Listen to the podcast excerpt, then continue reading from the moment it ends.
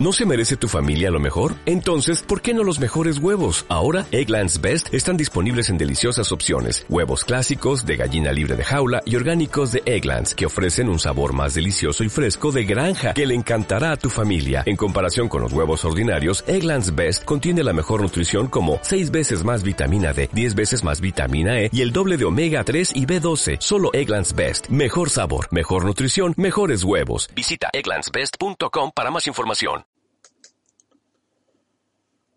El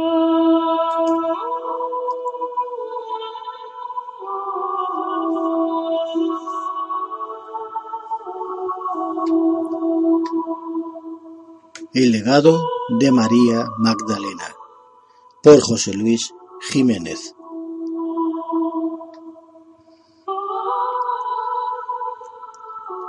A mi madre, quien como María Magdalena supo cumplir con su misión ya no podrás leer nunca más un libro, ni sabrás que existe éste, pero en el brillo que aún hay en tus ojos, sé que sabes cuánto te amo. La verdad absoluta es inconcebible, por eso algunos la llaman Dios.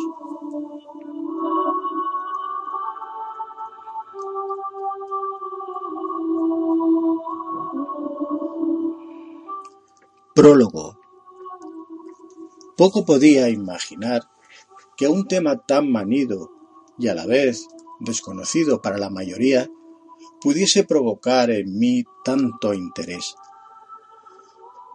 Apenas sabía poco más sobre Miriam de Magdala, o María Magdalena, como se la conoce popularmente, de lo que los evangelios decían sobre ella.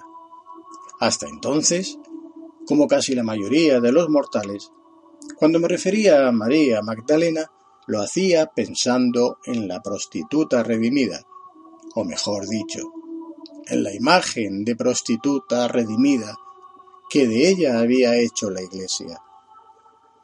Nada más lejos de la realidad fue la respuesta que fui encontrando poco a poco, paso a paso, dirigido por algo o alguien que parecía estar dispuesto o empeñado en que descubriera esos detalles o evidencias que me hicieran cambiar la visión original que tenía sobre la Magdala.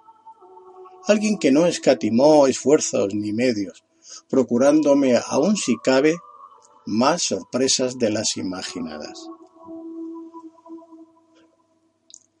Todo lo relatado en este libro es producto de la investigación, tanto en escritos como en pinturas y en la observación personal de los lugares y edificios que me fueron indicados en los viajes a distintos monasterios y monumentos. Pero sobre todo, la fuente primordial de toda información siempre parecía llegar de forma casual, una palabra que para mí hacía tiempo que dejó de tener sentido, ya que la casualidad no existe como tal, o como ya dijera en otra ocasión, no cae la hoja del árbol sin que esté meticulosamente planificado. Así pues, esta historia está basada en hechos históricos, referencias bíblicas, experiencias personales y sobre todo una inspiración que para mí supuso algo sobrenatural, una guía superior, por cuanto toda información que recibía posteriormente era confirmada por las evidencias encontradas. Solemos tomar como cierto sólo aquello que es manejable, medible, comprobable. Si no es así, instintivamente decimos que no existe, que no se puede demostrar. Entonces me pregunto, ¿Podemos decir, en este caso, que el amor no existe? Ya que los sentimientos como el amor o el odio o todo aquello que podemos sentir pero no medir entraría en dicha calificación. En cambio, nadie duda de la existencia del amor, sencillamente porque todos hemos tenido ese sentimiento en algún momento de nuestra vida. De la misma manera que nadie duda de la existencia de las ondas llamadas hercianas, pese a no ser visibles al ojo humano ni poder ser tocadas, ni oídas, pues es gracias a un aparato emisor y otro receptor, como puede ser la televisión o la radio, al pulsar el interruptor o sintonizar la emisora, que podemos ver u oír nuestro programa favorito. Y todos sabemos que ello es gracias a las ondas hercianas, que pese a no poderlas ver ni sentir físicamente, están ahí. Podría utilizar diversidad de ejemplos que ayudasen a ilustrar y entender el fenómeno de la receptividad o la inspiración de tipo sobrenatural o extrasensorial. Pero no es este el tema del presente libro, sino de ofrecer una visión muy distinta del papel que la Iglesia o algunos miembros de ella han dado a la figura de Miriam la de Magdala, o María Magdalena, como es conocida popularmente. Por lo tanto, lo importante del presente libro es el contenido del mensaje, y no la indumentaria del mensajero.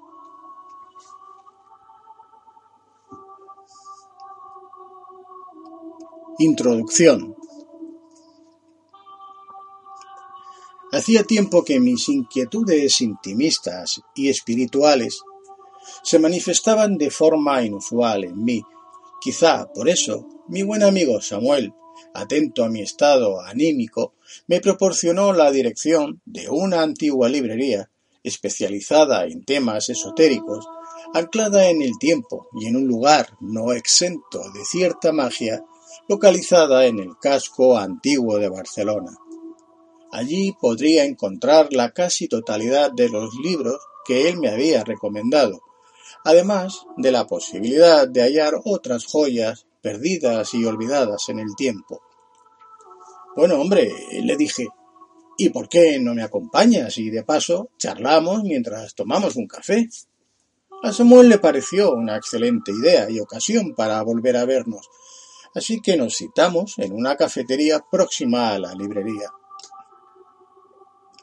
Después de charlar un rato, mientras tomábamos un café, me acompañó hasta la cercana librería. Una vez allí, sentí como si me hubiese desplazado en el tiempo. La entrada, realizada totalmente con maderas nobles y envejecidas por el tiempo, presagiaba un interior no menos antiguo y enigmático. Al cruzar el umbral, mi corazón dio un vuelco.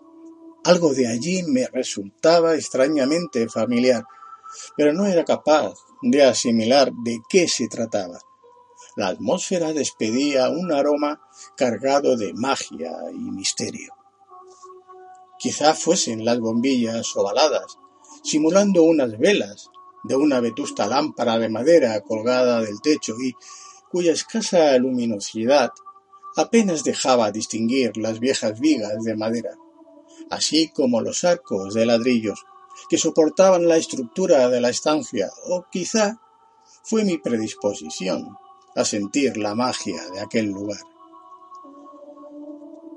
Fuera como fuese, lo cierto es que me sentía totalmente atraído por el lugar y percibía el misterio como cuando se percibe el perfume que desprenden las gardenias al atardecer. Absorto por mis pensamientos, no me había percatado de que Samuel intentaba mostrarme un par de libros que tenía en sus manos. Dirigiéndoseme en voz baja, me aconsejó algunos de los que él ya había leído y que estaba seguro que serían de mi interés. Acepté la sugerencia y me hice con un par de ejemplares. Al salir, ya en la puerta de la librería, volvió a recordarme que los libros que acababa de adquirir me iban a servir de mucho. Asentí con la cabeza y nos despedimos con un abrazo. Mientras caminaba hacia el lugar donde había estacionado el vehículo, no dejaba de pensar en la extraña situación que había vivido en la antigua librería. Esta idea se quedaría grabada en mi subconsciente, o mejor dicho, la arrinconé a un lado de mi memoria, dejándola a mano, ya que presentía que pronto volvería allí. No habían transcurrido más de tres meses cuando, una mañana, con el cielo plomizo y lleno de nubes que amenazaban con descargar, en mi interior sentiría una necesidad irrefrenable de volver a la vieja librería del casco antiguo. Decidido y sin prisas, me dirijo hacia la antigua librería. Esta vez voy a pie y tomo el autobús. No quiero tener la excusa del parking para marcharme antes de tiempo. El autobús me ha dejado muy cerca. Desde allí a la librería apenas si hay un pequeño paseo, que disfruto plácidamente contemplando las viejas callejuelas y antiguos comercios. Ya estoy frente a la librería. Me encuentro exhorto, contemplando el minúsculo escaparate, mientras mi cerebro intenta dilucidar.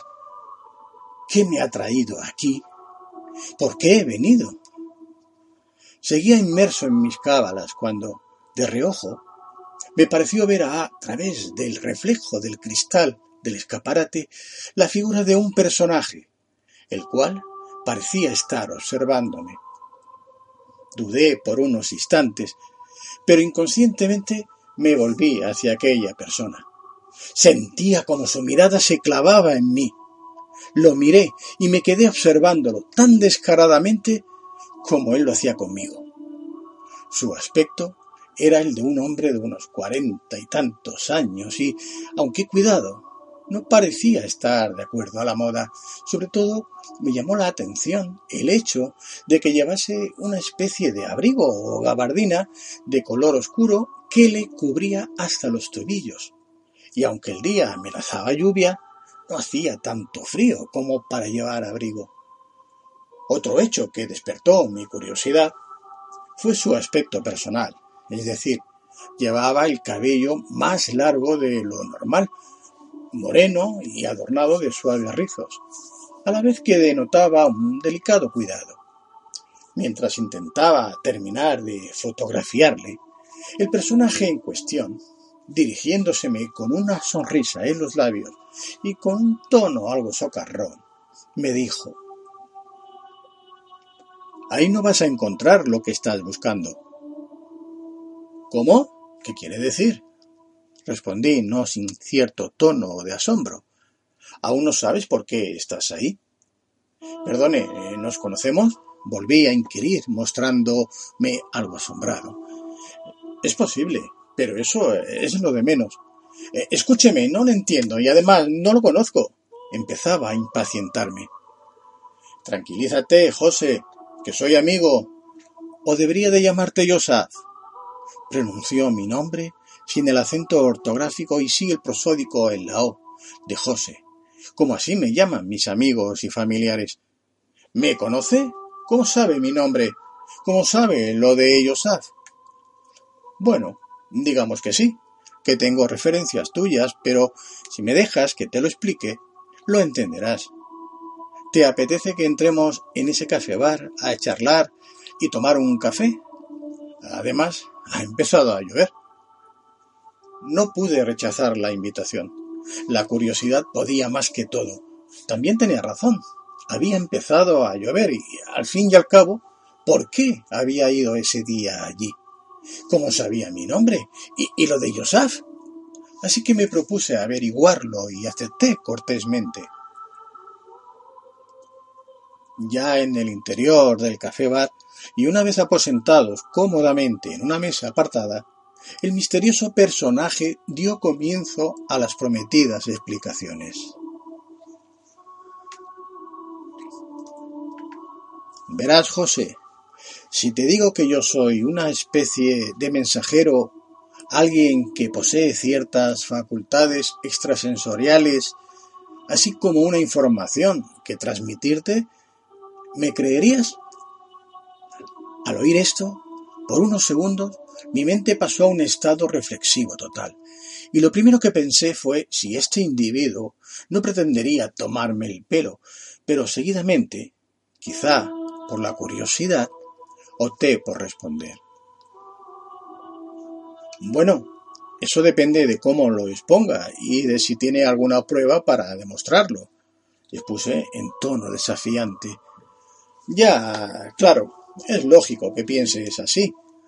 Pero ahora imagina que es cierto y que yo soy ese mensajero que debo transmitirte cierta información. ¿Estarías dispuesto a escucharme hasta el final? Solo te pido que me escuches. Luego tú decidirás. ¿De acuerdo? Suponiendo que acepte, que aún no lo he dicho. ¿Cómo sabe mi nombre y por qué dice de llamarme Yosaf? Bien, esto se respondería por sí solo una vez hayas escuchado lo que tengo que decirte, pero es más sencillo decir que he leído algunas de tus colaboraciones en páginas web y algunas revistas sobre temas paranormales. Además, he leído tu libro en manuscrito de Adán y a partir de ahí, como comprenderás, no es difícil saber quién es su autor. Aquello no estaba contemplado en mis planes. Lo medité durante unos segundos y me dije, ¿qué tengo que perder? ¿Unos minutos? ¿Una hora? ¿Dos? Además, fuera en la calle seguía lloviendo. Incluso había arreciado, así que, si no quería empaparme con la lluvia, era mejor permanecer dentro del café bar, por lo menos hasta que escampase. De acuerdo, le atenderé, pero solo hasta que deje de llover, respondí convencido de no estar más de quince minutos escuchándole. Él me miró complaciente y dibujando una sonrisa, quizás sabedor de algo más, asintió con la cabeza mientras decía Muy bien, charlaremos hasta cuando tú quieras, y si no te importa, tutéame, es más cómodo, ya ves que yo sí lo hago contigo, sentenció esbozando una amplia sonrisa. Está bien, pero ¿cómo debo llamarte? ¿Mensajero? No estaría mal, volvió a sonreír. Pero prefiero que me llames Hermes. Te resultará más familiar y se ajusta más a mi cometido. Parecía que la sonrisa era algo permanente en él.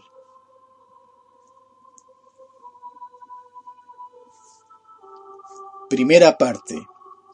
La propuesta.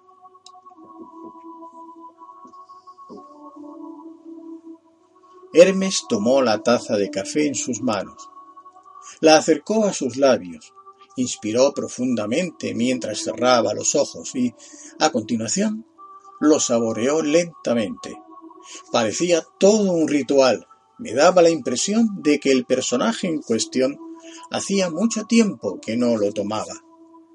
Cuando lo hubo saboreado y una vez vuelta a depositar la taza en la mesa, mirándome con cierta ternura, dio comienzo a su exposición.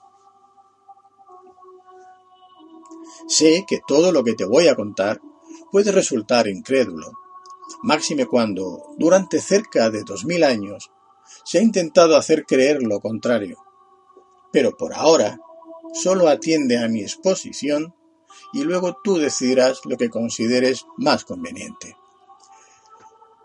Como te decía, hace más de dos mil años, cuando un hombre en Galilea que era llamado Yeshua y al que ahora se le conoce como Jesús de Nazaret, si bien el adjetivo de Nazaret es producto de una errónea traducción que hicieron en el Nuevo Testamento de la versión original en griego, donde se indicaba como Jesús el Nazareno, en referencia a su pertenencia a la secta o grupo religioso de los nazarenos o nazaritas, y no a la ciudad de Nazaret como se pensó, ya que Jesús fue a vivir a Nazaret en edad adolescente.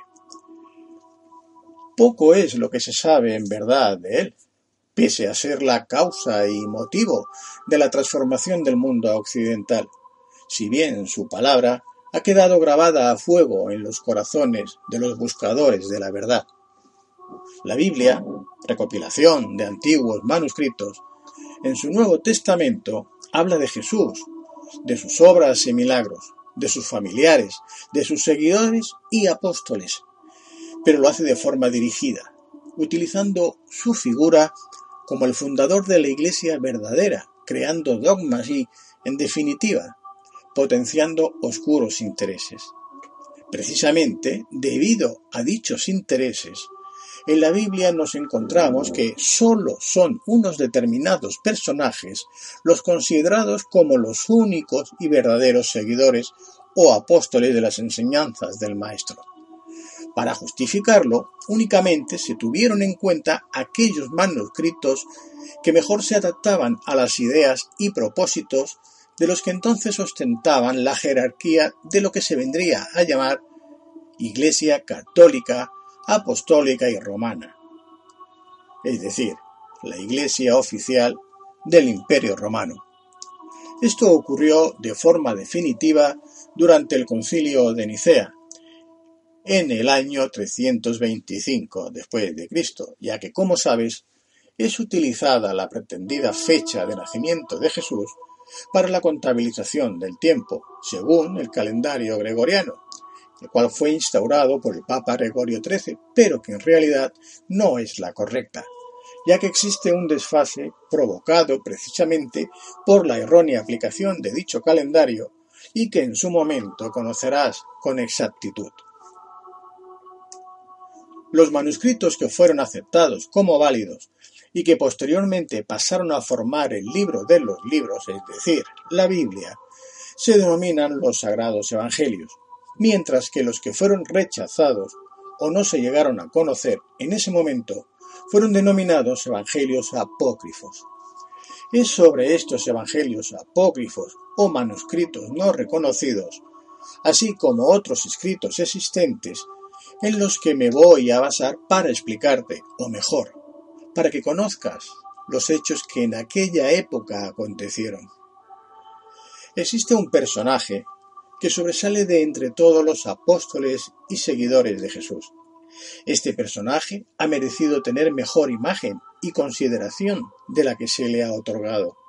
Ello es debido a la tradición y leyes de los hombres, los cuales no han tenido remilgos en adulterar o incluso modificar aquellos manuscritos denominados los Evangelios sagrados, adjudicando a otros autores más idóneos para la causa escritos o manifestaciones cuyo verdadero autor no interesaba ser reconocido como tal.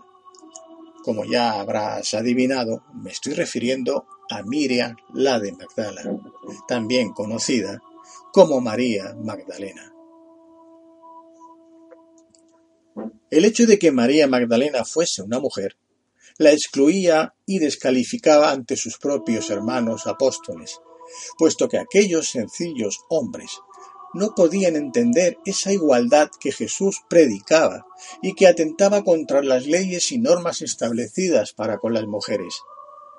Quizá por eso, o porque Miriam se encontraba en mejor disposición de entender la esencia de las palabras del Maestro, fue ella la escogida por éste, para ser la receptora de la semilla que había venido a traer, y el fiel testigo continuador de su mensaje. Ella fue la única que supo entender el verdadero sentido de las palabras de Jesús. Ella supo sentir dentro de lo más profundo de su ser el significado del verdadero amor. Ella amó y se entregó en cuerpo y alma a la voluntad del Padre. Por todo ello, y porque es de justicia, es por lo que ha llegado el momento de conocer en esencia quién era María Magdalena y cómo ha llegado a ser casi anulada de la historia de Jesús, a pesar de que todos sus hermanos en la fe sabían que ella era el discípulo escogido y más amado por el Maestro. Esta es, pues, en síntesis, la historia que podrás conocer si aceptas mi ofrecimiento. Hermes acabó su exposición igual como la había comenzado, esbozando una suave sonrisa. Estuvo observándome atentamente, a la vez que esperaba oír mi respuesta, si bien su mirada delataba que ya la conocía de antemano. No necesité mucho tiempo para meditarlo, a fin de cuentas, ¿qué podía perder? Y por el contrario, aquella revelación había hecho mella en mí nada curiosidad. Por supuesto que acepto, Hermes, exclamé, cual niño al que se le ofrece un caramelo. Bien, pues entonces deberás estar atento en los próximos días, ya que, atendiendo a tu solicitud, Todo lo que te sea transmitido será a través de hechos, en los que puedas basarte como pruebas. Creo que ha llegado la hora de despedirnos, hasta que vuelvas a tener noticias mías, indicó Hermes con cierta sentencia en sus palabras. Pero, ¿cómo voy a saber que se trata de ti? ¿Y, dónde? ¿Y cuándo? le respondí intrigado. No te preocupes por eso. Yo me encargaré de encontrarte y contactar contigo, así como hacerte saber que soy yo. Está bien, respondí, no sin ciertas dudas sobre lo que acababa de oír. Yo invito, le dije a Hermes, aparentando cierta autoridad. Él me miró, mostrándome su cálida sonrisa. Me dirigí a la cajera que se encontraba en un extremo de la barra para atender el pago de las consumiciones. Al terminar de pagar y volver tras de mí para salir del local, observé que Hermes había desaparecido. Miré por todo el local, pero no estaba. Salí al exterior y, mirando a uno y otro lado de la calle, seguía sin localizarlo. En ese instante me percaté de que había dejado de llover, así que, encogiéndome de hombros por la inesperada situación, abandoné el lugar para regresar a mi domicilio. Durante el trayecto de regreso, no hacía más que intentar responderme a toda una batería de preguntas, a fin de entender qué estaba ocurriendo. Después de innumerables posibles respuestas, opté por dejar que fuese el tiempo, si no el destino, quien se encargase de responder de la posible veracidad de lo expuesto por el misterioso personaje. De esta forma, y aun cuando no acababa de confiar en próximas conexiones con el enigmático Hermes, quedé a la espera de los prometidos acontecimientos.